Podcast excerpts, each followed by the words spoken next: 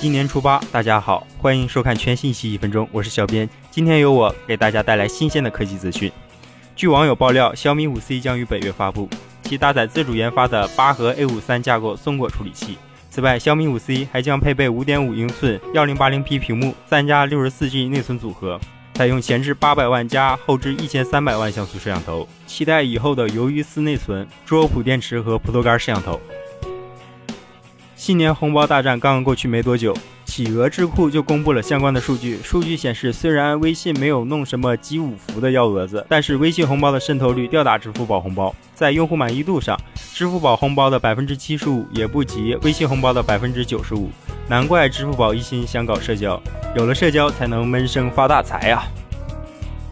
有消息称，北京时间二月二日晚，绵阳机场出现无人机，导致三架飞机前往附近机场备降。发现飞行器后，相关工作人员在附近展开巡查，在飞机消失一小时后，确认跑道情况正常，三架飞机才返回降落。目前公安机关正在调查当中。大过年的，我只想问候这位人才一句：下飞一时爽，全家。近日消息，阿尔法贝塔旗下机器人公司波士顿动力近日曝光了一款两轮人形机器人 Handle。